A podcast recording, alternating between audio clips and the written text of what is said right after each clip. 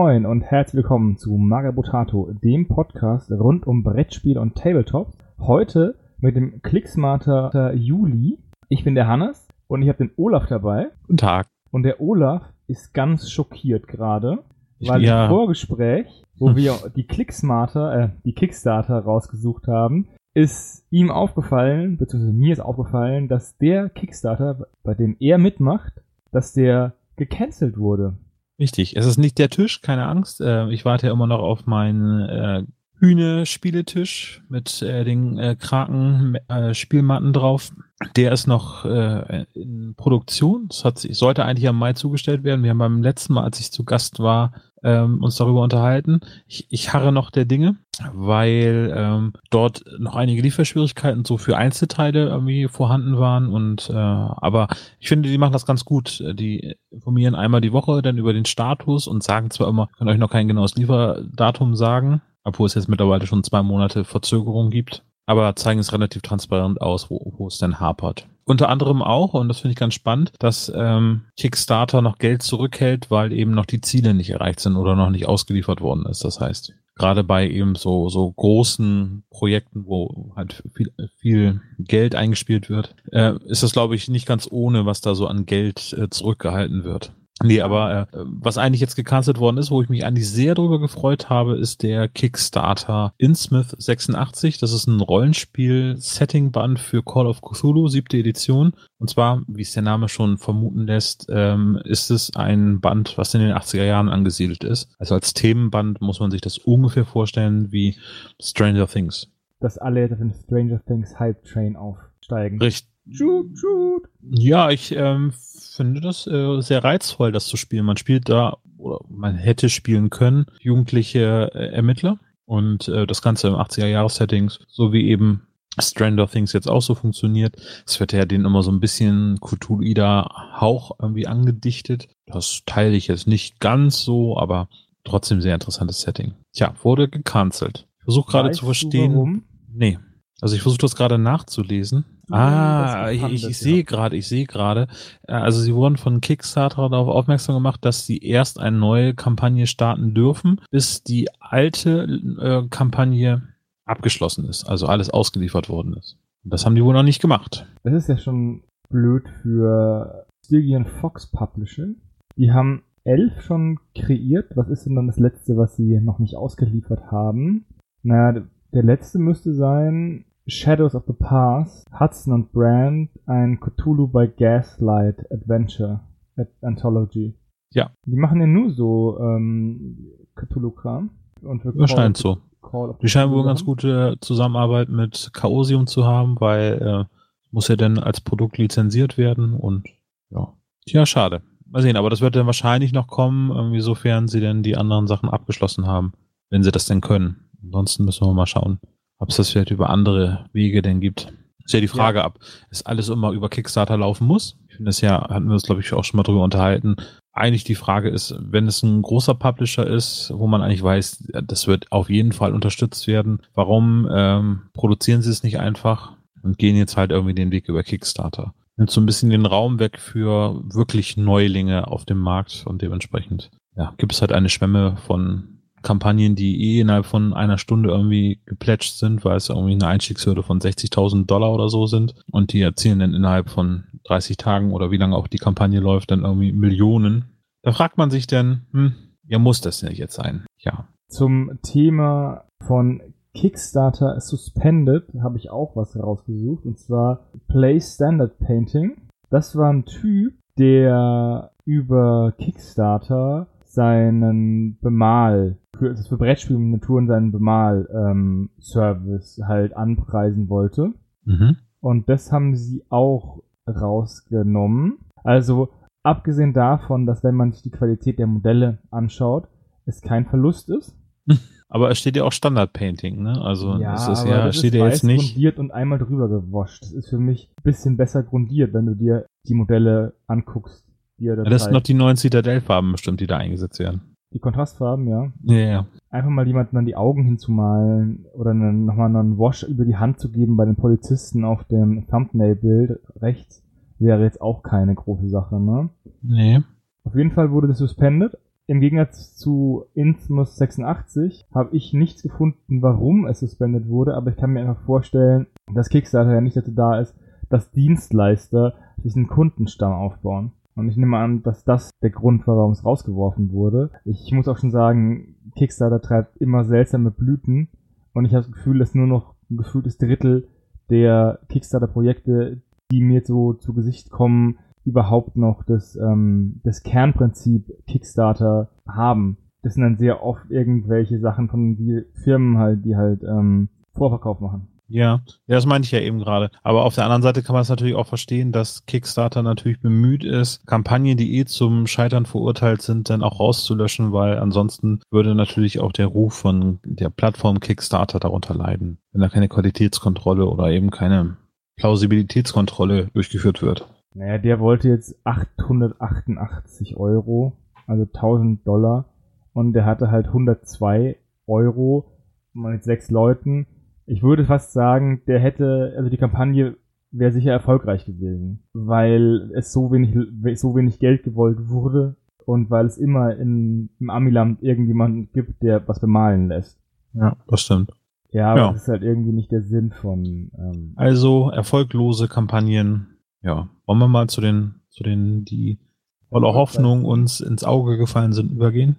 Oko Chronicles, Beyond the Gates of Yigoku. Äh, dieses Oko ist ein altes Brettspiel und da gibt es jetzt äh, so eine Neuauflage oder eine, eine Chronicles-Edition mit echten Minis. Die alten Oko-Spiele hatten so Pappaufsteller und jetzt dieses äh, Kickstarter-Projekt ist eben halt mit modellierten Figuren, also wieder in Plastik gegossen. Sieht ganz interessant aus. Äh, die alten Bewertungen zu dem Spielen sind so mittelmäßig. Dementsprechend bin ich da so verhalten. Ähm, aber ähm, ansonsten, die Minis sehen wirklich ganz nett aus. Wie findest du die denn? Ja, also Disclaimer, dieser Samurai-Stil ist nicht mein, also ich finde es nicht hässlich, aber ich, diesen japanischen Samurai-Stil, das ist nicht so meins. Also wenn ich die Wahl hätte zwischen einem Samurai und keine Ahnung, einem, so einem Kreuzfahrerritter würde ich vom Design her den Kreuzfahrerritter nehmen, weil ich die einfach cooler finde. Ach so, okay. Liegt vielleicht also generell, dass, äh, ja. also das asiatische Thema irgendwie gefällt dir nicht so. Ja, lag liegt vielleicht auch daran, dass wir immer einen in der Rollenspielgruppe haben, der immer oder hatten, der immer einen Halbelf mit einem Katana gespielt hat und immer so ein Samurai-mäßiger Dude war. Als er, nee, er hat immer einen Elfen gespielt, der ein Samurai-Schwert hatte. Und als er mal gemacht hat, Spiel was anderes, hat er einen Halbelf gespielt, der ein Samurai-Schwert hatte. Mhm. Und vielleicht bin ich daher so gebrandmarkt und habe einfach keinen Bock mehr auf Samurai-Schwerter und finde die halt mega uncool. Ja, okay. Ja. Naja, auf irgendwas Oko lässt sich sagen, ist ein ja, miniaturgestütztes Spiel, eben so mit Fantasy-Einschlägen, natürlich japanisch, mit Dämonenjägern und so weiter und so weiter. Ist schon erfolgreich. 10.000 Dollar waren äh, das Ziel, was zu erreichen war. Jetzt sind sie bei 129.000 Dollar. 1.500 Leute haben das unterstützt und ähm, ja, es sind nur noch ein paar Stunden. Wir können halt höchstens empfehlen, weil der Podcast wahrscheinlich nicht rechtzeitig erscheinen wird, dass es da wahrscheinlich dann noch ein Late Pledge dafür geben wird. Genau, das ist fast also von auszugehen. Das Spiel wird wahrscheinlich am Abend des 18.07. auslaufen. Heute ist der 16.07. Dementsprechend noch 49 Stunden. Das könnte knapp werden, weil ich morgen auch einen recht vollen Tag habe. Und eh geplant ist, dass der Clicksmarter erst nächsten Montag erscheint. Dementsprechend ja. wird es wahrscheinlich nicht mehr klappen. Ja, Props an dich, dass du auch dran gedacht hast, dass wir auch das tatsächliche Datum erwähnen, weil das äh, lasse ich gerne mal unter den Tisch fallen. Ja, deswegen habe ich es gemacht. Wobei ich nochmal was sagen muss, dass ich die japanischen mystischen Figuren und so Horrorgestalten irgendwie cool finde. Du meinst The Ring, The Grudge und solche Horrorgestalten oder eher doch die traditionellen Horrorgestalten. Also eher diese äh, neueren urbanen Horrorfiguren, weil die Geschichten, die diese Figuren haben, sind meistens so krass weird. Also generell sind es ja dann doch irgendwie dunkelhaarige Mädchen mit nassen Haaren. Ja, oder diese, diese Frau, die diesen Mundschutz hat. Ja. Und wenn die dann abnimmt, ist das ganze Gesicht zerschnitten und dann fragt sie dich, ob du sie schön findest und wenn du Ja sagst, dann schneidet sie dir auch die Sachen ins Gesicht und wenn sie dir, wenn du Nein sagst, bringt sie dich um oder so. Das ist hm, Pest oder Cholera. Ja. Da gäbe es aber anscheinend einen Trick, dass sie einen nicht umbringt. Sich nicht festnageln lassen, so eine politische Ach so, so ein, Antwort. so, ah, ja, ja, so. Mhm. Ja, Eine Gegenfrage sozusagen. Sollte ich bist schön finden? Ja. Oder auf die inneren Werte kommt es an oder irgendwie so. Ah, ja, okay. Verstehe. Ja, also Oko ähm, ist erfolgreich finanziert, kann man jetzt schon sagen. Es gibt jede Menge Erweiterungen, die man dazu plätschen kann. Äh, die Early Birds sind natürlich schon alle weg. Und Weiter im Text. Februar 2020 ausgeliefert, wenn alles so klappt. Ja, sieht also schon recht fertig. Naja, mal gucken. Was haben wir noch? Gerade eben hatten wir ja ein, ein Boardgame, was 130.000 Euro, nicht Dollar, Euro, ähm, gebracht hat. Und jetzt kommen wir zu einem Brettspiel, was 1,3 Millionen Euro hat. Und während ich es anmoderiere, ist wurde schon drei, vier, fünfmal geplätscht, weil, weil es ein Live-Counter, gerade eben war es noch 13.570 und während ich anmoderiere, sind es 13.582. Ich fühle mich wie im Simpsons-Ding. 1000 Rubel. Du redest von 10.000 Ether. Fields Board Game? Ja, ich muss nach Hause. Also das geht äh, richtig durch die Decke. 15 neue Bäcker schon, also irgendwo auf der Welt wird fleißig geplätscht. Das hast auch du rausgesucht, Olaf, ne? Ja, richtig. Dann erzähl Ja. mal was darüber. Ähm, es ist ein, ja, so richtig habe ich es noch nicht verstanden, ein, ein miniaturgestütztes Deckbuilding-Spiel, was äh, unheimlich schöne Figuren dabei hat. Das Ganze ist thematisch so ein bisschen an Edgar Allan Poe angelehnt und ähm, die Traumwelten und ähm, eine sehr schön aufgemachte Kampagne, muss man so sagen. Äh, auch das Material sieht sehr, sehr schön aus. Also es gibt jede Menge ähm, gut gestaltete Karten. Man muss in Traumwelten umherwandeln und dort trifft man eben halt auf jede Menge Kreaturen, die äh, entweder als Karten repräsentiert werden oder eben halt als zugehörige Miniaturen. Ähm, es gibt natürlich schon en masse Stretch Goals dazu mit jede Menge Stuff für das Spiel. Also hat schon wieder biblische Ausmaße, halt das ganze Spielepaket, was man dort kriegen kann. Kostenpunkt für das Basisset liegt bei 75 Pfund, also ungefähr 83 Euro. Und es gibt halt den Dreamwalker Pledge. Da ist dann noch ähm, äh, Miniaturerweiterungen sind mit dabei. Der liegt bei 117 Pfund, also 130 Euro. Sta ähm, Stand jetzt. Ausgeliefert wird das Ganze im März 2020. Kampagne ist gerade erst gestartet und läuft immer noch irgendwie wie wild. Also man kann wirklich auf dem Live-Counter zugucken, wie viel mitgeplätscht wird. Also Stand jetzt 22 Tage verbleibend, also bis zum 8. August habt ihr die Chance, dort mitzumachen. Interessant ist, und das finde ich sehr, sehr löblich, es wird ähm, mehrere Sprachen geben, in denen das Spiel ausgeliefert wird. Ähm, unter anderem eben Deutsch, ähm, Polnisch ist es damit bei, wenn es die polnische Flagge ist, Italienisch, Spanisch, Französisch und auch eine deutsche Version wird dabei sein. Die Sprachversion werden allerdings dann drei Monate später ausgeliefert werden. Also im Juni nächsten Jahres. Also knapp noch elf Monate hin bis dahin. Also, ich muss nur sagen, ich finde die Artworks und auch die Minis voll schön, aber wenn ich schon wieder dieses Bild angucke, wo alles ausgepackt ist, Ja, ja. schon wieder wahnsinnig. Diese Tokens, 8 Millionen Karten, dann diese komischen Pappaufsteller als Masken, die Minis, wow. Und es ist auf jeden Fall, kann man es auch Co-op spielen, was ich immer ziemlich cool finde. Ähm, 50 Stunden, also 50 plus Stunden Kampagne. Und während wir hier so lapidar gelabert haben, Hm. haben wirklich 70 Leute dieses Ding geplätscht. 80 Ja. Leute jetzt schon. Also das Ja. ist der Hammer. Ja. Du kannst echt diesen Hochlaufen zugucken. Das habe ich noch nie gesehen. Das ist so krass. Äh, das Spiel ist von, weiß nicht, ob ich den Namen richtig ausspreche, Michael Uras. Ähm, der hat ähm, This War is Mine zum Beispiel gemacht und Neuroshima Hex. Das sind recht namhafte Titel, glaube ich. Ne? Hast du die schon mal gehört? Natürlich, aber noch nie gespielt. ich äh, kann mich da auch nur anschließen. Äh, Neuroshima Hex fand ich sehr interessant, so von der Aufmachung her, bin ich aber noch nicht zugekommen, das irgendwie mal zu testen. Hm. Interessant, ich sehe jetzt gerade, das Spiel wirbt damit, dass es einen Quick-Save-Mechanismus hat. Sowas habe ich noch nie benutzt bei einem Brettspiel. Ich finde es ja eine ganz nette Idee, dass man so eine Möglichkeit hat, im Spielkarton meinetwegen den, den Zwischenstand festzuhalten, aber wenn es jetzt nicht gerade ähm, Twilight Imperium ist, dann würde ich doch sagen, sollte man das Spiel doch durchspielen. Ich weiß ja nicht, wenn, wenn man halt Co-op spielt und man verzettelt sich. Ja, stimmt. Ah, ich sehe gerade, ja, man muss das auch noch erweitern. Ist eine Kampagne, die soll 50 Stunden gehen. Aber Quick Save Button heißt es, dass ich zum Beispiel, stell dir vor, Maus und Mystik, Mhm. du gehst in einen neuen Raum rein, kriegst mega auf die Fresse und dann sagst du ja, okay, wir gehen nochmal vier Züge zurück und stellen die Menschen wieder dahin und legen alles wieder dahin, wie es war. Ist das bei Maus und Mystik schon mal passiert? Nö, nicht, aber das wäre jetzt mir spontan das erste einge erste Spiel, das mir eingefallen ist. Ja, okay. Nee, aber so, es gibt ja bei Time Stories gibt's auch irgendwie so einen, so einen, so einen Spielspeichermechanismus, den haben wir noch nie eingesetzt.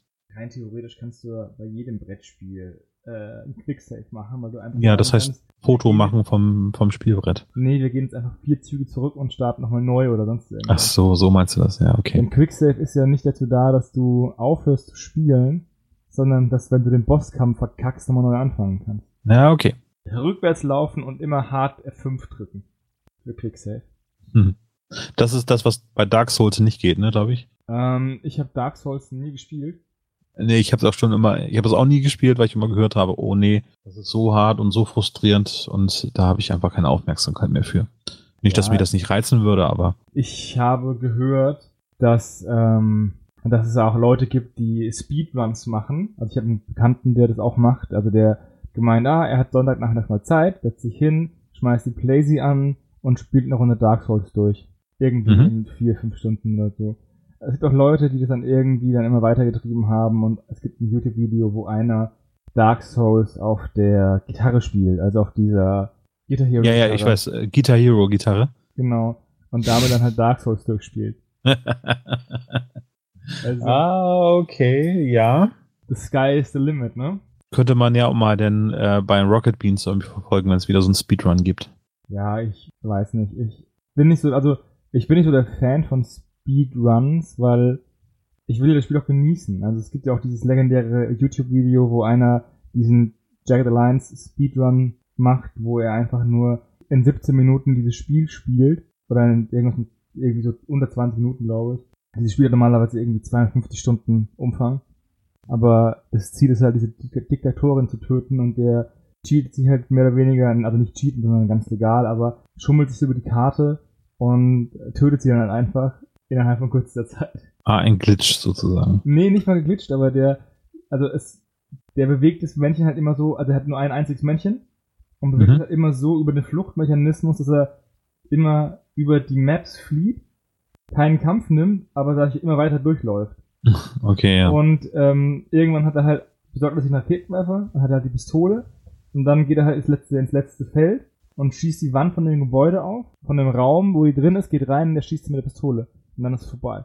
Hattest du das Jagged Alliance ähm, Brettspiel eigentlich ausprobiert? Ähm, nee, ich habe damals überlegt, ob ich mitplätsche, habe es aber dann gelassen, weil ich zu dem Zeitpunkt knapp bei Kasse war. Ähm, habe es aber auch noch nicht gespielt, weil der, der Louis hat's ja auf dem Teamwochenende, glaube ich, dabei gehabt. Genau, ja, Aber war ich auch sehr neugierig, ja. Wir haben es dann doch nicht zusammengebracht, das Spielen.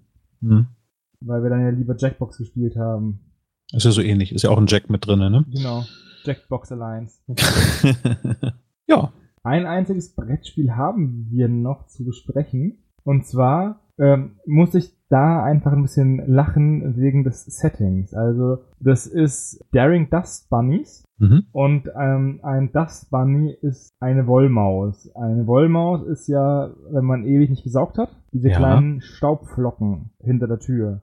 Kenne ich nicht. Ich habe hier alles voller Laminat. Selbst da bilden sich Wollmäuse. Nicht bei mir. Nicht bei dir.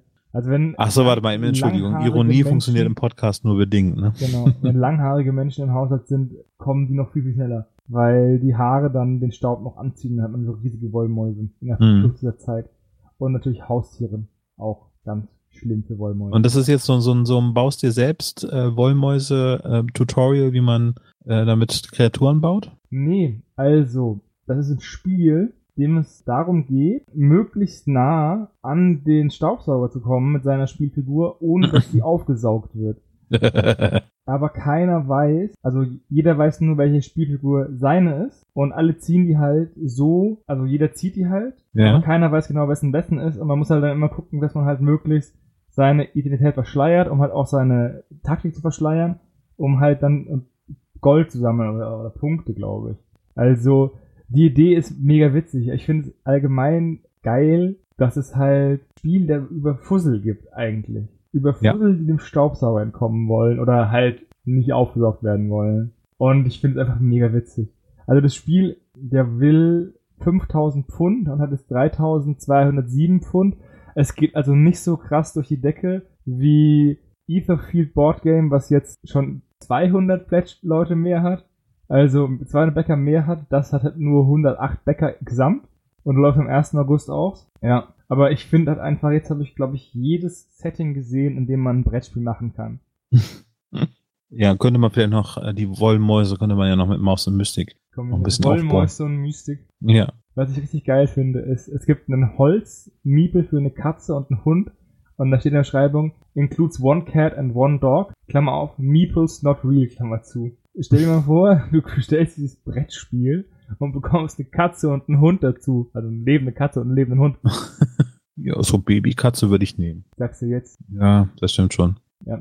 Wie gesagt, das Spiel ist äh, natürlich nicht so shiny aufgemacht wie ähm, die Spiele davor. Und es hat auch einfach ganz normale Holzmiepel, nicht diese, diese fancy Figuren. Aber das heißt ja nicht, dass das Spiel irgendwie schlechter ist als ein anderes. Nur, also, ich habe das Gefühl, dass die Leute die Spiele nicht mehr danach kaufen, ob die, der Spielmechanismus gut ist und ob das Spiel selbst Spaß macht, sondern hat es eine starke IP und hat möglichst viel geile Minis. Ja, wie zum Beispiel äh, die äh, Midara-Trilogie, die jetzt irgendwie auch noch im Kickstarter drin ist, oder Knights of Glory. Da geht's halt irgendwie auch nur um massenhaft Miniaturen zu einem Brettspiel.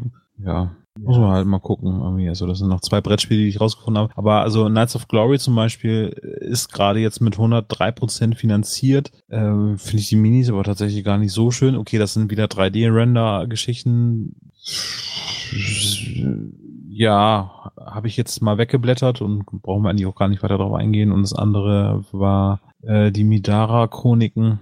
Ähm, ja, fand ich jetzt auch nicht so spannend. Vielleicht äh, tue ich denen auch Unrecht, vielleicht sind das ganz tolle Spiele irgendwie, aber ja, mich haben sie beide nicht gepackt. Wenn du bei jedem von diesen krassen Brettspielen, die wir auf Marotate präsentieren, mitmachen würdest, dann würden wir jeden Monat gefühlt zwei Brettspiele nach Hause bekommen mit acht Millionen Tokens und irgendwann brauchst du auch kein Haus mehr, das du hast, weil du Ja. aus diesen ganzen Kartons die selbst ansbauen kannst. Richtig, genau. Also ich äh, könnte jetzt hier ganz locker wohnen in, äh, also mein Bett könnte ich voll packen mit ähm, Zombie-Side-Miniaturen, so als Unterlage, so Fakir-mäßig. Ziemlich bequem, ja. Weil wenn du, ich glaube, wie viele Kampagnen gab es da bisher? Fünf auf jeden Fall, an die ich mich erinnern kann. Die ersten drei Seasons, dann gab's Black Plague und dann gab's noch die Grüne Horde als, als Kampagnen jeweils dazu. Boah, das sind ja echt riesige Kartons. Also ich habe mitgemacht bei äh, Black Plague und das war ja ein unfassbar großer Karton, den ich da nach Hause bekommen habe. Und ich werde sie nie bemalen.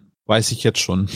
Ja, aber ist das denn so schlimm? Weil es ist halt auch irgendwie nur ein Brettspiel. Ich weiß, steinigt mich jetzt nicht, aber ich bin halt der Meinung, also klar, Tabletop-Figuren, die man halt im Gussrahmen kauft, baut zusammen und malt sie an, aber bei einem Brettspiel muss ich nicht unbedingt die Modelle bemalt haben. Nee, muss nicht sein. Ich habe das für Imperial Assault gemacht von Star Wars und äh, weil ich da einfach Bock drauf hatte, mal die Star Wars Charaktere zu bemalen. Und das hat das Spielgefühl schon unheimlich aufgewertet. So, weil du eben nicht den grauen Stormtrooper hast, sondern du hast halt eben den in Schwarz-Weiß. Das war relativ einfach zu bemalen. Und dann für die äh, ikonischen Charaktere, da weißt du halt sofort, wie du das Ding bemalen musst, ohne dass du dir ein Farb Farbschema überlegen musst, sondern du machst es quasi aus dem Kopf, wie Han Solo und Prinzessin Leia und so weiter aussehen. Und das ist schon irgendwie immersiv, ist das denn.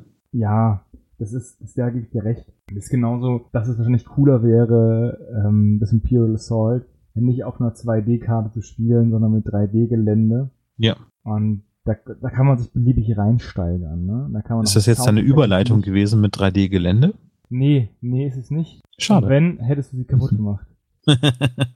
Ja, deswegen gehen wir jetzt von den Brettspielen zu den normalen Miniaturen. ja.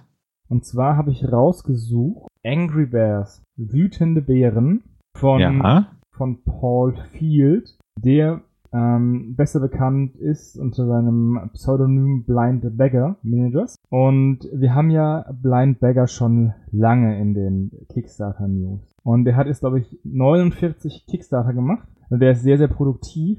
Die ersten waren ja ganz furchtbar. Die waren ja richtig, richtig hässlich. Da hat er auch so Cthulhu-Kram gemacht und so Zeug. Ja. Aber jetzt, dieser Angry Bears Kickstarter, das ist sein, nicht sein neuester, sondern der zweitneueste. Diese Bären finde ich irgendwie witzig und putzig.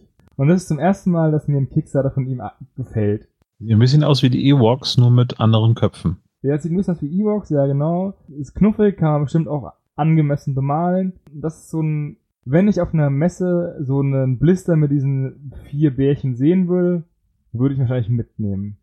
Ich kann mich da leider nicht anschließen, was das Aussehen angeht. Ähm, also wenn es Teddybären sein sollen oder so weiter, würde ich sie mir ein bisschen dickbäuchiger vorstellen, damit sie noch ein bisschen knuffiger wirken. So finde ich sie, ja, weiß ich auch nicht. Okay, es sind nur die Green Stuff Modelle, die man eben dort sehen kann. Äh, also die Original-Skypes werden es dann ja wahrscheinlich sein. Oh, ja, macht mich jetzt nicht so an. Ja, das ist halt Blind Beggar.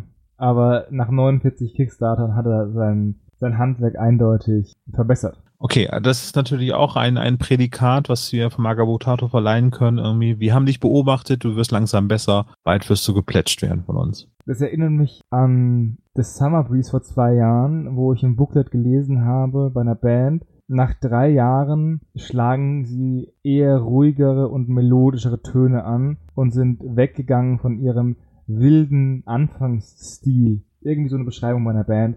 Und für mich stand da, nach drei Jahren Krach haben sie gelernt, ihre Instrumente zu spielen. Blind Beggar. Also ich finde, ich freue mich immer, wenn ich was von ihm sehe. Ja, also ohne Frage sind das niedliche Figuren, aber ist nicht so ganz mein Stil. Also ich will das gar nicht schlecht machen. Das äh, steht mir gar nicht zu, weil ich könnte ums Verrecken keine einzige Miniatur so gestalten. Dementsprechend ähm, ja, aber über Geschmack lässt sich nicht streiten. Übrigens, die Kampagne war erfolgreich mit äh, 1107 Pfund. Die ist aber auch schon vorbei. Also, wenn ihr, also was ja auch irgendwie klar ist, weil er hat ja schon wieder eine neue Kampagne. Das ist ja richtig krass. Und das dürfte er ja nicht, haben wir ja gelernt bei Instant Haben wir heute 86, gelernt, genau, ja. Wenn er sie nicht ausgeliefert hätte. Die neueste ist Traveler Through Space and Time. Und die Jungs sehen wieder mega furchtbar aus. Die Three Generic Gentleman. Ich habe dir mal einen Link geschickt. Da will er 333 Euro und hat 208 Euro mit 10 Bäckern und hat noch 4 Tage. Das wird knapp. Ei, ei, ei, ei, ei. Ja, okay. Mhm. Das ist so eher der Standard, den ich von ihm gewohnt bin. Vielleicht sollte er sich auf die Bären lassen, spezialisieren. Wahrscheinlich, ja. Aber dann toi toi toi für alle weiteren äh, Kickstarter. Mhm. Äh, der wird auch nicht, ich glaube, der wird auch nie aufhören, Kickstarter zu machen. Und ähm, ich glaube, der wird auch der Mensch sein, der die meisten Kickstarter gemacht hat, den ich kenne. Also den, ja, das wird Cool Mini or Not nicht mehr schaffen. Nee, wie viel haben die denn, Cool Mini or Not? Zehn bestimmt. Da müssen sie sich auch nicht ranhalten. Nee, müssen sie, ja. Wenn sie hier diese, wenn sie vor Blind Bagger die 50 knacken wollen. Warte mal ab, du. Wir, wir beenden diese Aufnahme und dann kommt gleich Cool Mini or Not irgendwie mit, mit 20 neuen Accounts und starten dann parallel 20 neue Kampagnen. Mit einem Brettspiel nach dem anderen mit immer mehr Figuren. Immer, immer generischere Brettspiele mit immer mehr Figuren. Wir können ja, alle Themen nochmal durchgehen, nochmal drei Zombie-Side-Erweiterungen, einmal dann nochmal in Space, irgendwie Zombie-Side in Space, dann nochmal. Wie, wie wär's denn mit Zombie-Side Gettysburg?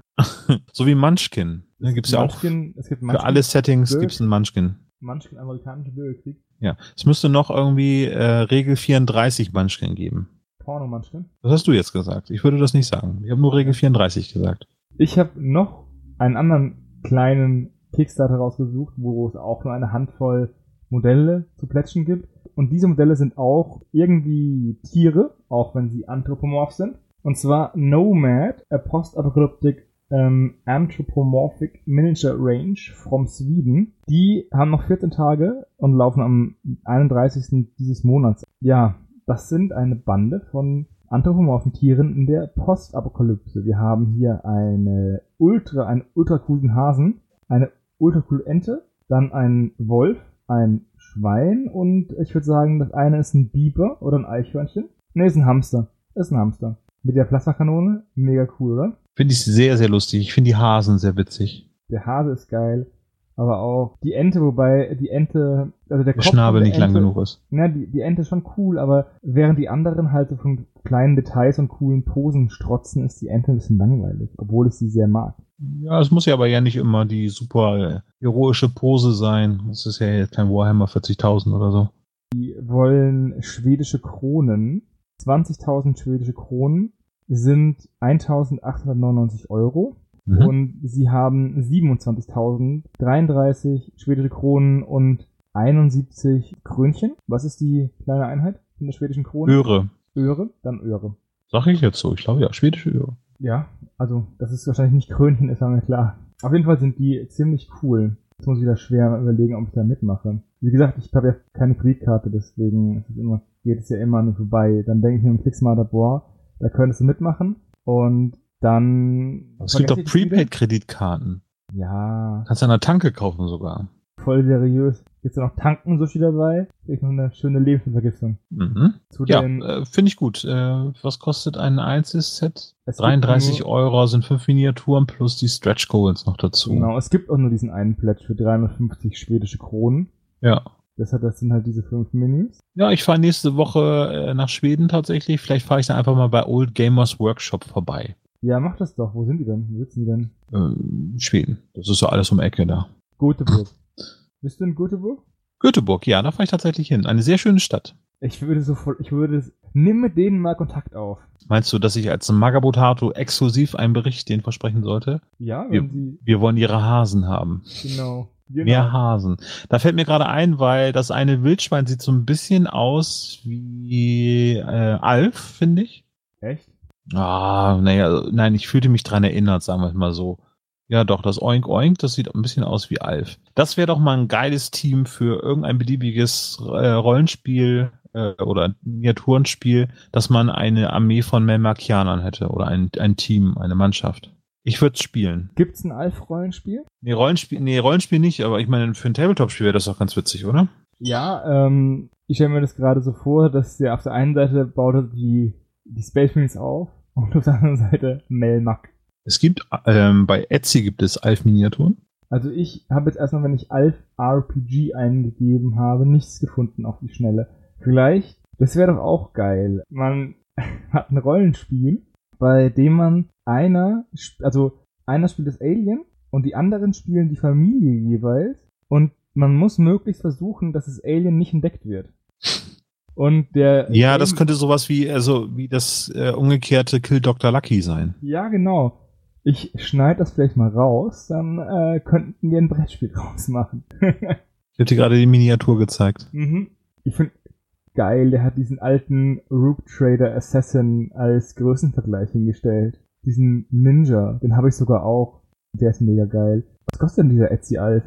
Da steht kein Preis dabei. Das finde ich nicht gut. Doch, ist es? Warte, habe ich ihn gefunden? Ich scroll gerade durch den Shop, der da angeschlossen ist, aber ich finde da jetzt gerade nicht. Ich will jetzt auch nicht zu lange suchen. Ich suche mal, wenn wir, wenn das Mikro aus ist. Wenn du in Göteborg bist, fahr doch mal bei denen vorbei, bei Old Gamers Workshop. Mal gucken, ob ich es hinkriege. Ja. Schreib ihnen eine E-Mail. Kannst du ihnen die 355 äh, Kronen gleich da lassen. ja, das stimmt. So, jetzt kommen wir zum letzten Kickstarter, der Miniaturen, Minis oder ein Tabletop-System als Thema hat. Und zwar von Classic Movie Managers, Episode 3, Whiteout. Das ist ein Pulp-System, das sich an, ja, an James Bond orientiert, aber eher an den 80er Jahre James Bond, 90er Jahre James Bond, als an den Daniel Craig James Bond. Und die haben jetzt ein, eine, sozusagen eine Erweiterung für die Arktis herausgebracht mit jeweils ein paar Minis, ein paar Fahrzeugen und diesen ziemlich coolen U-Boot-Ding. Also nur mit diesem U-Boot-Tower. Und das finde ich richtig, richtig cool. Ich schaue mir es gerade an. Ja, finde ich ganz witzig. Im Grunde Also- genommen, einfach, einfache Idee, ne? Ja. nur das rausgucken zu lassen. Mega einfach, aber die Idee hat mich voll geflasht. Also ich finde diese Idee, dieses U-Boot einfach nur den Turm rausgucken zu lassen oder die Brücke und den Rest unter Wasser zu lassen, finde ich cool. Die anderen Fahrzeuge mit diesem dieses Snowcat finde ich nicht so geil und auch diesen längeren Quad Tracks Cargo sieht jetzt auch nicht so cool aus. Aber die Minis und dieses U-Boot-Teil sind schon ziemlich cool. Und die Gyrocopter und so weiter sind auch sehr witzig, ja. Und ich finde es auch irgendwie ziemlich cool, wie, also sie haben halt Klarsicht-Bases, also dünne, durchsichtige Bases. Darüber hatten wir es ja schon mal, ne? Hm? Ja. Das ist dann, das mit diesen Bases kann man halt die Armee überall anpassen. Es spiegelt halt eventuell und die Diskussion hatten wir schon mal im Stammtisch irgendwann. Aber Ja, ich benutze immer zu viel, äh, ich benutze immer zu viel Sekundenkleber, um Mhm, das da festzumachen. Da hat man draußen. Dann sind sie immer schön matt hinterher. Ja, genau. Das wäre mega dumm. Also Ja. das ist, ist, das zu kleben ist, glaube ich, echt nicht leicht. Das ist dann echt gut aussieht. Ja. So, das äh, Projekt ist von Sally the Force, ne? Äh, Das Mhm. ist auch schon vorbei. Die wollten 750 Pfund und haben 7185 Pfund bekommen. Jetzt schaue ich nochmal schnell bei Etherfield Board Games. Wir nähern uns der 1,4 Millionen Grenze. Jetzt haben wir sie gerade überschritten. Wahnsinn, oder? Die kriegen das Geld so nachgeworfen. Ich bin so geflasht. Ich bin so geflasht. Ja, ich überlege mir, ob ich dieses U-Boot-Ding nicht für irgendwas brauchen kann. Also, dass ich mir in nächster Zeit vielleicht auch irgendwie eine Platte baue. Aber ich habe ja schon gesagt, meine Wohnung ist zu klein, um eine Platte zu lagern. Und solange ich hier noch wohne, werde ich mir keine basteln. Aber wenn ich mir eine, also wenn ich umziehe, werde ich mir eine basteln. Dann aber eine Freebooters-Platte mit den ähm, Gebäuden von Karnivale, mit diesem venezianischen Kram. Und da vielleicht so ein russisches U-Boot, was im Hafen liegt, für Freebooters nicht das Richtige. Mhm. Ja. Ab, aber allgemein, ein Holz-U-Boot für Freebooters wäre doch geil, oder? Ich bin ja meistens immer sehr settingfest. Ich mag ja selten Crossovers. U-Boote gab es ja auch schon, ich will mir nicht zu weit aus dem Fenster lehnen, aber das erste, was man ein U-Boot nennen kann, gab es ja schon im Unabhängigkeitskrieg von den Amerikanern gegen die Briten. Wenn ich mich jetzt nicht vertue. Da bin ich Ähm, gespannt, was in den Kommentaren dazu geschrieben wird. Äh, Ich kann es dir nicht sagen. Das ist dann irgendwann gesunken und alle sind gestorben beim, bei dem ersten Testlauf.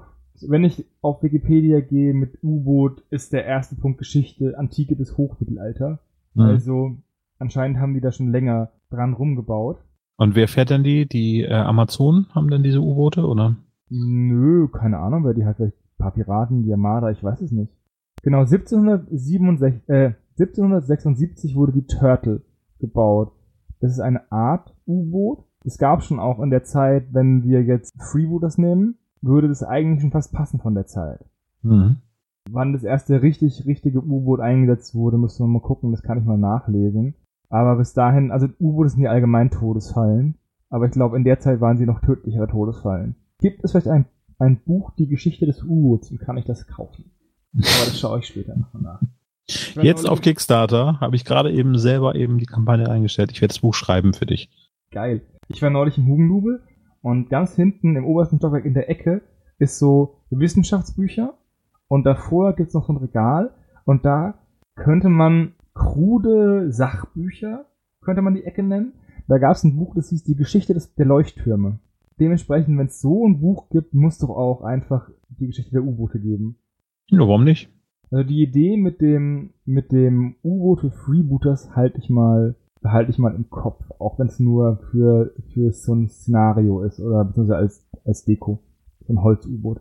Und ich muss mich entschuldigen beim Olaf, weil ich habe gesagt, es kommt kein Miniaturen-Kickstarter mehr, aber ich habe seinen The Gingerbread Gang Christmas Ganz genau. Kickstarter vergessen. Es tut mir leid.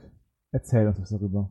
Äh, ja, was soll ich sagen? Es sind äh, Gingerbreads, die man als äh, Gang bekommt, wie der Name schon sagt. Also das sind kleine Lebkuchenfiguren, ähm, erinnern sehr an äh, die Lebkuchenfiguren aus Shrek. Und da gibt es eine ganze Crew bewaffnet mit Lollipops, Messern, mit Äxten, mit Morgensternen und ein gigantisches Gingerbread. Wunderhübsch modellierte Figuren. Ziel sind ungefähr 30.000 Euro. Bisher, Stand jetzt, sind äh, ungefähr 5.500 Euro, die eingenommen worden sind, aber es sind noch 31 Tage Zeit. Bis zum 17. August äh, gibt es das Ganze.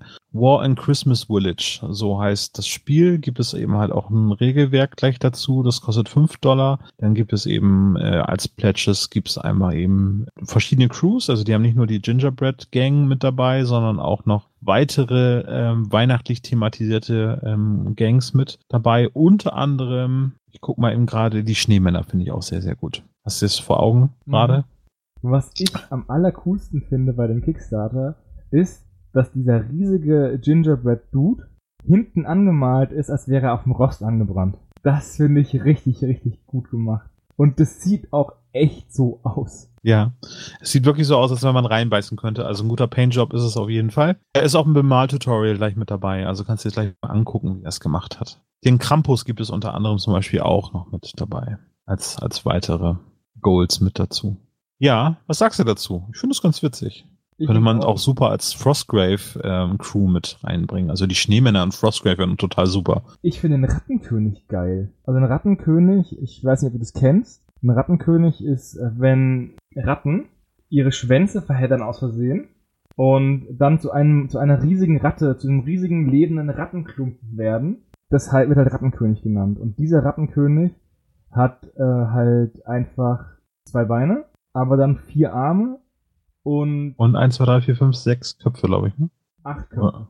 Acht Köpfe, du hast recht, ja. Köpfe Mit Kronen und hat so einen geilen royalen Mantel, der mit diesem Pflaumen, der immer dann so weiß-schwarz ge gepunktet ist, abgesteckt ist. Der ist richtig cool. Die Mini hätte ich gerne so. Kann man die so bestellen? Nee, das ist ein Stretch Goal. Das ist also, wenn, wenn 70.000 erreicht sind, dann kann man das für 30 Dollar dazu adden. Ja, die haben aber gerade mal 6300 Dollar. Naja, gut Ding will Weile haben. Haben wir noch ein bisschen Zeit, ne? Also läuft noch ein bisschen die Kampagne. Ja, aber wenn die halt, die müssen doch bestimmt auch einen Shop haben. Tja, Kampagne läuft noch äh, 31 Tage, stand jetzt, also 17. August. 30 Dollar kostet die Gingerbread Crew. Äh, die Schneemänner kosten, wenn ich das recht sehe, Snow Goons Basic Warband Set 25 Dollar. Dann kommt noch Shipping dazu. Ähm, wie auch immer die Versandkosten dann sein werden. Ja, aus Amerika, aus Kentucky, glaube ich. Ja. äh, leider, leider wird's nicht vor Weihnachten fertig. Das heißt, man kann sich da erst freuen, diese Figuren, wenn man das weihnachtlich spielen möchte. Im August äh, nächsten Jahres werden die Figuren dann ausgeliefert. Das finde ich eine ziemlich lange Zeit dafür. Weil Ja. dann ist man gleich, gleich in der Weihnachtsstimmung.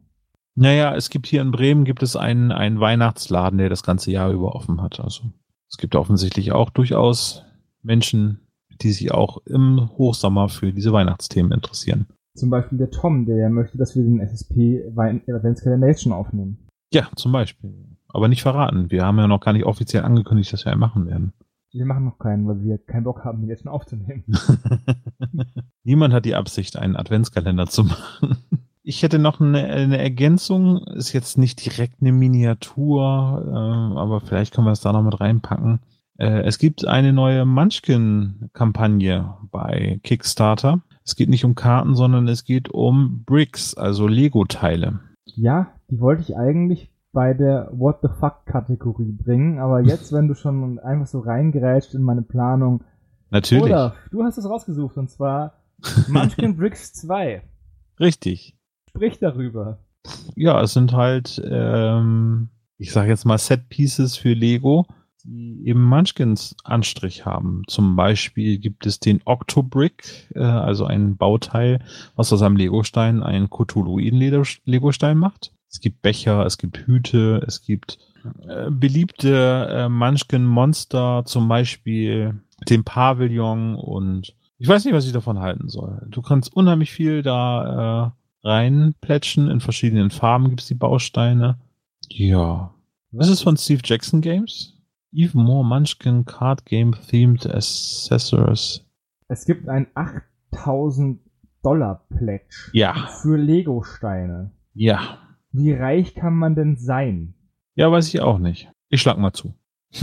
You get everything in the Holy Grail Rewa- Reward Tire und einen Besuch von Guy Himber und der bringt das Munchkin Lego Board mit und dann wird gespielt bei euch bei dir zu Hause. Das ist Ja. der Pledge. Okay, also wäre mir trotzdem noch zu viel.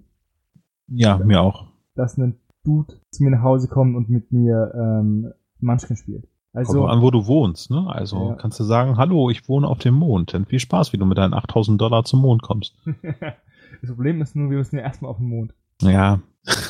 Äh, die Dokumentation Apollo 11 würde ich sehr gerne sehen, aber die läuft hier gar nicht. Aber man kann sie wohl schon über Streamingdienste, über Amazon.com irgendwie schauen. Habe ich auf jeden Fall auf meiner Agenda, dass ich die nochmal jetzt schnell gucken möchte. Bevor sie weg ist, meinst du?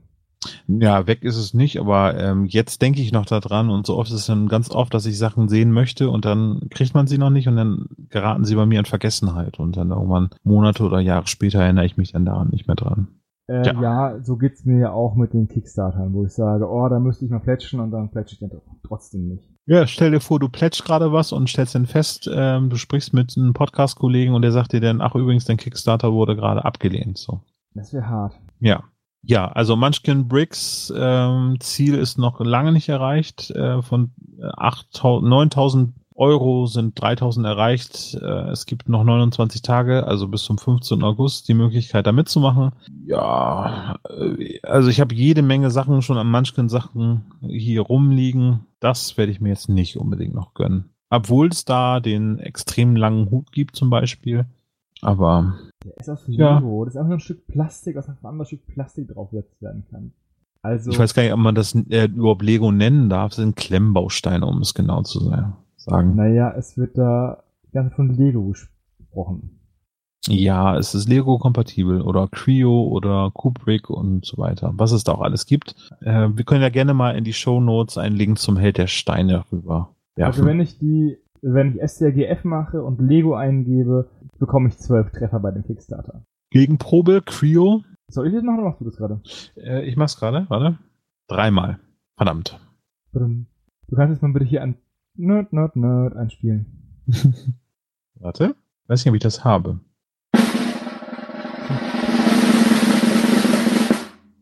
Was ist ein Trommelwirbel, Olaf? Ja, ist so ähnlich. Stellt wir euch das jetzt rückwärts vor. Wir üben das nochmal. Und selbst dann ist es kein Nerd, Nerd, Nerd. Aber ich habe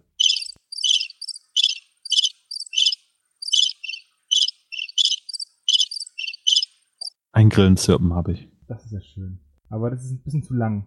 Ja, ja, ja. Entschuldigung, liebe Hörer, äh, ich werde mich das nächste Mal ein bisschen mehr zügeln. Okay. Olaf, du hast auch noch was anderes rausgesucht, und zwar eine 28 mm Maya-Pyramide. Ja, wir sind jetzt bei Geländestücken, richtig? Wir sind jetzt bei Geländestücken, ja. Wir haben die Welt des der, der Munchkin großen Hüte verlassen und gehen in das Land der Menschenopfer. Richtig. In einer kunterbunten Pyramide es ist äh, ja eine Maya-Pyramide und äh, die ist unfassbar groß, nämlich 26, äh, nee, 25 Zentimeter mal 31 Zentimeter und eine Höhe von 11 Zentimetern. Was sagst du dazu? Diese Applikationen sind ganz nett. Ansonsten würde ich die wahrscheinlich eher aus Styrodur schneiden, nachdem ich das ja beim Gerard Bohm gelernt habe. Ein guter Punkt. Aber ähm, äh, die bieten sehr schöne, kleine, detailreiche Extras mit dazu. Also es gibt halt da irgendwie so, so Maya-typische Bildnisse. Ich finde sie sehr bunt bemalt, aber wahrscheinlich war es dann auch so, dass die Mayas das dann so bemalt haben. Wenn ich heutzutage so eine Maya-Pyramide sehe, dann ist es ja eh meistens verwittert und komplett oder fast zerstört. Und das scheint hier wohl eine Originalbemalung zu sein. Also auf jeden Fall geht es in diese Richtung. Ich weiß es nicht. War es so bunt? Sag's mir. Ich habe mit einer Archäologin gesprochen. Mhm. Die hat gemeint, dass diese ganzen wunderschönen antiken Statuen, die jetzt weiß in den Museen stehen, angemalt gewesen sind. Also so wie es hier auch auf diesen äh, Abbildungen zu sehen ist. Mhm. Ja, also ich rede jetzt von der griechischen Antike. Aber die waren auch angemalt und ja. die waren teilweise extrem bunt angemalt. Ja. Aber die Farbe hat halt die Zeit nicht überlebt und deswegen sind sie jetzt weiß und deswegen stehen sie jetzt weiß im Museum und wir denken, in der Antike war alles weiß. Ja, so, so ist es tatsächlich in meiner Erinnerung auch, ja. Sehr traurig, aber ähm, auch äh, die 50er Jahre sind für mich schwarz-weiß. Du wolltest ja sagen, ach, die Antike, die war halt schwarz-weiß. Ja, äh, nee, aber äh, finde ich ein schönes Geländestück. Ähm, für Frostgrave kann ich mir das sehr gut vorstellen, dass es, oder auch äh, für Freebooter wäre das eine super Platte, ne? Also eine schöne. Ghost Archipelago. Ole. Ja, ja, äh, gehört ja zu Frostgrave mit dazu. Ist doch das gleiche Regelwerk, wenn ich mir das so recht. Ziemlich. Ich habe Ghost Archipelago das Regelwerk noch nicht gelesen. Ja. Und was es halt eben Schönes gibt, als Add-ons gibt es den Maya-Kalender, den du oben auf die Spitze deiner Pyramide stellen kannst oder legen kannst, vielmehr als Ornament. Oder es gibt da die äh, Cthulhu-Variante des Maya-Kalenders, also ein, ein Cthulhu-Altar, den du oben drauf packen kannst. Miniaturen dazu, also jede Menge Add-ons und auch noch einen Tempel, den du oben platzieren kannst es ist mal echt was anderes. Wenn du das alles siehst, ist es halt nicht so gediegen gezeichnet, sondern es ist halt sehr, sehr, sehr, sehr bunt. Aber es hat irgendwie was. Ja, es passt aber auch anscheinend dazu.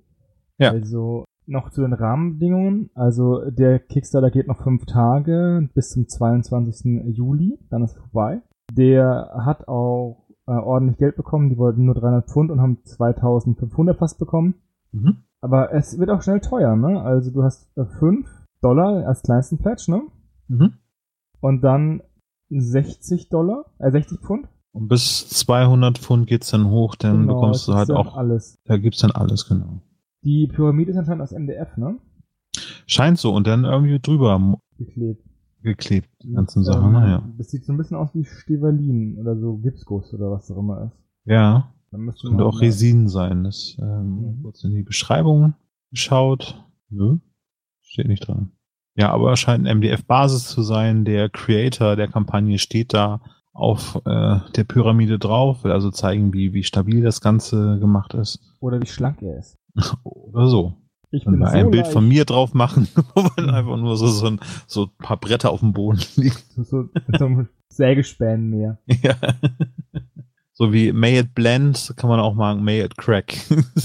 Ja, äh, schön bunt, äh, mit vielen austauschbaren Sachen, also viele kleine Ideen sind da mit drinne. Es ist jetzt, ja, mal was ganz anderes. Ich finde es eigentlich ziemlich cool. Und ich glaube auch, wenn man nur die Applikationen verkaufen würde, wäre das auch ein ziemlicher Erfolg für die Leute, die selbst basteln wollen würden. Ja, habe ich auch schon gedacht. Also das, was du gesagt hast, eben mit dem Styrodur, die Sachen drauf modellieren, ja, Das ist ein Arsch voll Arbeit. ja, kann man, kann man machen. Können wir ja Ja, Michael mal von TWS übergeben, dass er das Ja, mal genau. Der vielleicht einfach mal baut. Du hast aber noch ein bisschen mehr Gelände rausgesucht. Ja, Und zwar 3D-Druckgelände, nämlich Sci-Fi-Kram. Hm, Zweimal. Einmal äh, das hier, äh, das erste, was wir raus ist, äh, OpenLog kompatibles Teilsystem for Gaming Volume 2. Objekt äh, Möbius würde ich es jetzt mal nennen. Ja, so heißt es auch, Objekt Möbius. Finde ich die Renderbilder ganz okay. Die haben äh, im Laufe der Kampagne unten so ein bisschen gezeigt, wie es ausgedruckt aussieht. Da überzeugt mich das jetzt nicht so hundertprozentig. Also es sieht schon okay aus, aber die Demo-Fotos mit den bemalten Figuren dazu finde ich leider, ja, weiß ich auch nicht. Ausbaufähig, sage ich jetzt mal ganz vorsichtig. Ja, es, man könnte das Ganze so, so nennen wie bei einem PC-Spiel, wo du dann Cutscene-Grafik hast und dann Spielegrafik. Ja. Das, Ja, so sieht's adäqu- aus. das ist, Also es sieht so aus ein bisschen wie so ein, so ein Star Wars Gelände, würde ich jetzt mal sagen. Oh, es könnte auch ähm, für Infinity irgendwie so ein Indoor-Setting-Stück sein. Ah, ja, ja, so ungefähr. Das kommt aus Kanada, das Ganze. Du bekommst ähm, für 45 äh, kanadische Dollar, also ungefähr 31 Euro sind das, bekommst du das ganze Set dazu und für ähm, das 55 Dollar bekommst du nochmal das erste Volume gleich mit dazu. Also es gibt halt eben, das ist jetzt die, das, der zweite Teil oder zweite Kampagne, die die dort veranstalten. Dann gibt's halt nochmal für 55 Dollar gibt's das erste noch mit dazu. Ja. Ja, ich muss mich dir anschließen. Ich finde ich finde das nicht so cool. Und ich finde auch, also natürlich sind die Ränder sehr scharf, aber ich finde auch es so recht langweilig. Ja. Wollen wir uns, äh, genau, also Kampagne, wer sich das angucken möchte, wir verlinken es natürlich. 500 Euro war ähm, das Ziel, was erreicht werden sollte. Jetzt sind es bei 3700 Euro. Es verbleiben noch sechs Tage, also bis zum 23. Juli geht die Kampagne. Ja, 3D-Dateien gibt es, Sci-Fi OpenLog kompatibles System, nämlich Projekt äh, Möbius Volume 2. Und das andere, was du noch rausgesucht hast, War Layer 3D Printable Terrain. Yes, genau. Finde ich deutlich besser. Was ich cool finde ist, also ich habe ja schon gesagt, dass ich das Gefühl habe, dass 3D-Druckgelände Kickstarter, auch wenn es viel Arbeit drin steckt, extrem tief stapeln müssen bei ihrem Ziel, was sie halt fanden möchten. Und Ja. Warlayer, also gibt mir anscheinend recht, weil die haben nämlich nur 99 Dollar ja. als Ziel angegeben, Ja. 87 Euro und haben nochmal 10.097 Euro bekommen. Also das heißt, hätten die, also hätten die diese 10.000 Euro, die sie jetzt haben, als Ziel angegeben, ich würde meinen Arsch verwetten, dass sie es nicht geschafft hätten. Naja, aber wo ist das Risiko? Wenn es nur die 3D-Dateien gibt, äh, die du verkaufen musst, klar, die erstellst du. Aber die sind ja offensichtlich schon fertig. Genau, die sind in dem Moment fertig. Also du fandest ja damit kein wirkliches Projekt, weil du hast ja, du könntest ja dann sagen, ja okay, ich zeichne die mit Bleistift vor auf einen Bierdeckel, fotografiere das ab und sag, hey, ich würde das gerne mit einem 3D-Drucker machen, ne? Das ist Richtig, also ja. In dem Moment, wo du den Kickstarter live schaltest, hast du eigentlich dein Produkt schon fertig. Richtig. Und das ist Ja. irgendwie der Segen und der Fluch für diese äh, 3D-Druckdinger. Ja, genau. Also was bekommt man? Äh, für 50 Dollar bekommt man das Warlayer 4.0 Set. Das ist ein komplettes Paket aus 200 Dateien plus Stretch Goals, die sie noch ausgerufen haben. Ähm, für 90 Dollar gibt es dann nochmal ähm, Bonuspaket Zone 1 mit dazu. Und äh, Orbital Drop gibt es dann auch nochmal zusätzlich für insgesamt 120 Dollar. Ähm, das sind halt nochmal weitere Theme Packs, die sie dazu packen. Aber eben diese 200 Stücke, die sind modular aufgebaut. Das heißt, es gibt Eckstücke, die ausgedruckt werden können, wo man eben Wände hineinstecken kann. Also so ein Stecksystem, was sie sich da ausgedacht haben. Und ja, es ist wunderbar bemalt und es sieht auch von den Zeichnungen her sehr clean aus. Passt sehr gut zu Warhammer 40.000, würde ich sagen. Oder für ähm, ja alles, was sonst noch so dieses gritty äh, Sci-Fi-Setting passt. So. Also ich finde es mir richtig cool. Die haben da unten noch einen Zug mit einem Geschütz drauf. Ja, den finde ich mega gut. Und die Wassertürme und so weiter finde ich auch ganz nett. Ich habe den Link gleich mal an Sebastian geschickt, weil der hat ja noch den Drucker. Vielleicht interessiert ihn das. Ähm, weil das könnte ihm meiner Meinung nach gefallen. Also richtig, das ist ein echt cooler 3D-Gelände-Kickstarter. Und der ist auch echt günstig mit 120 äh, Dollar, also 107 Euro fertig. Kriegt man alles. Ja, man, also man sieht auch, ne, der hat 10.000 Euro und der andere halt halt nur 3.700 Euro. Ja. Man sieht halt, dass das halt besser ankommt.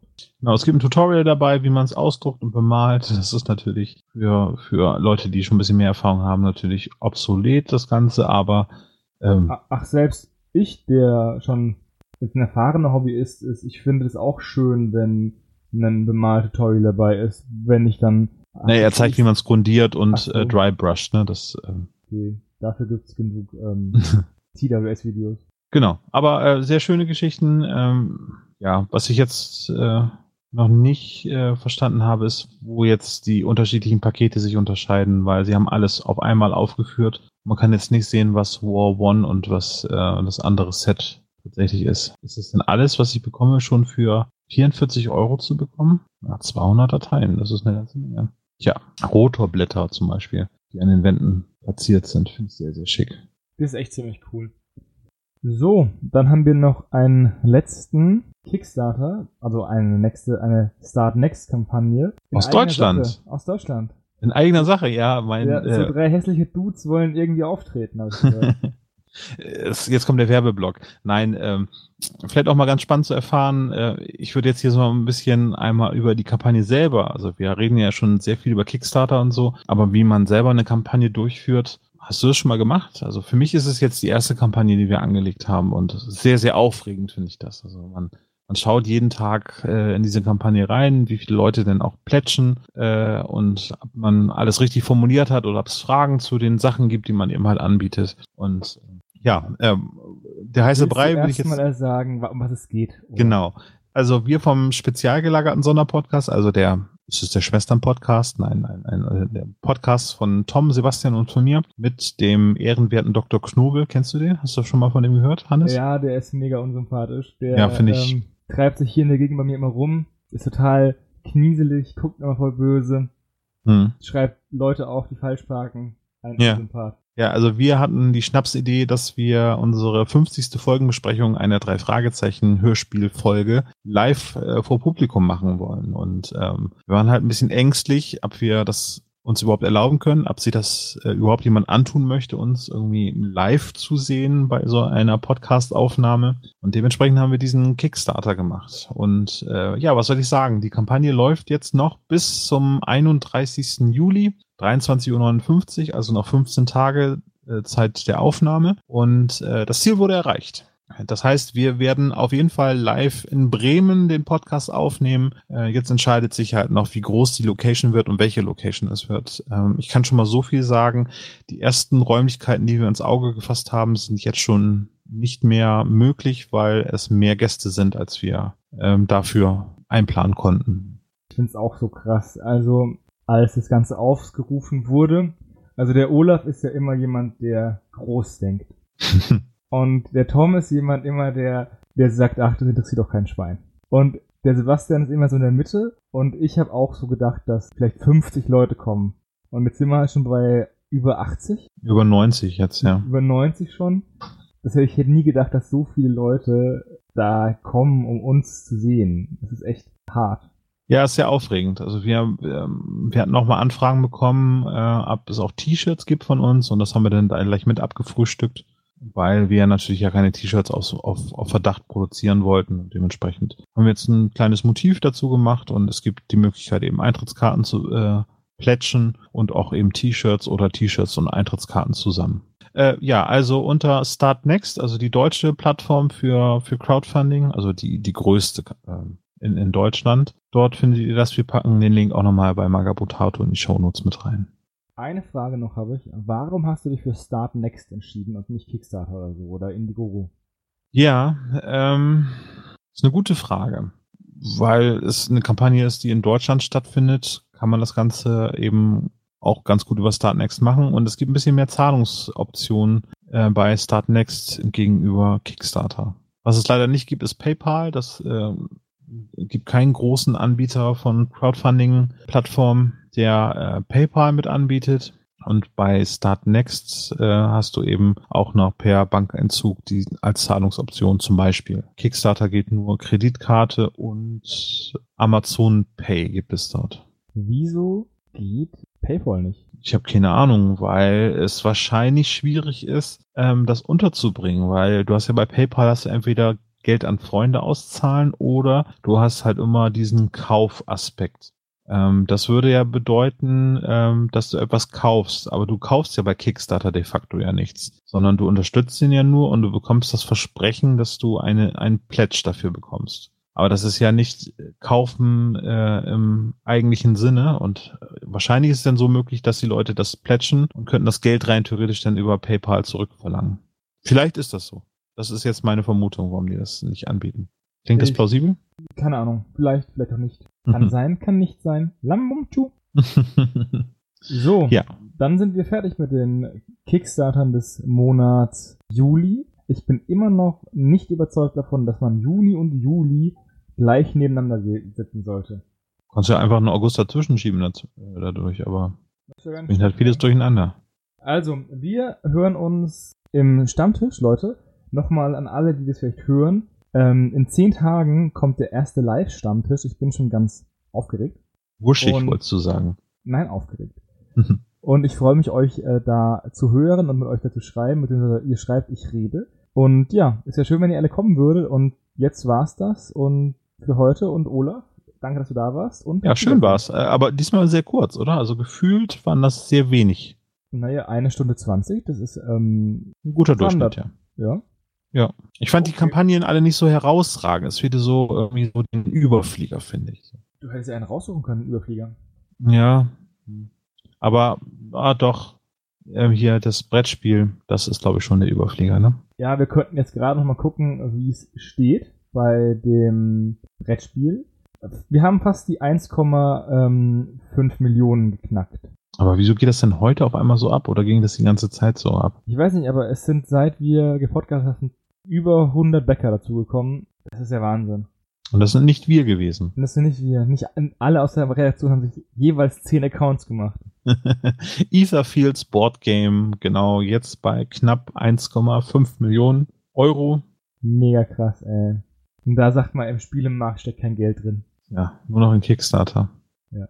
Da gehen okay. ja übrigens ein paar Prozent ja auch an Kickstarter, das ist ja auch nicht ganz ohne. Deswegen ist ja auch Kick, wenn Kickstarter wäre ja auch schön blöd, wenn sie diese sagen zu Cool Minion Not, ey Leute, wir wissen, dass euer neunter Zombie-Side-Kram keinen Kickstarter braucht. Aber, Aber 400.000 Dollar sind halt 400.000 Dollar, die genau. Kickstarter dann dafür kriegt, ne? Ja, deswegen. das ist schon klar. So, zum dritten Mal wollte ich mich jetzt verabschieden von den Hörern. Willst du mich noch zum dritten Mal unterbrechen oder können wir es zu Ende bringen? Nee, ich bin jetzt durch. Ich habe meine okay. Sprechperlen aufgebraucht. Wunderbar.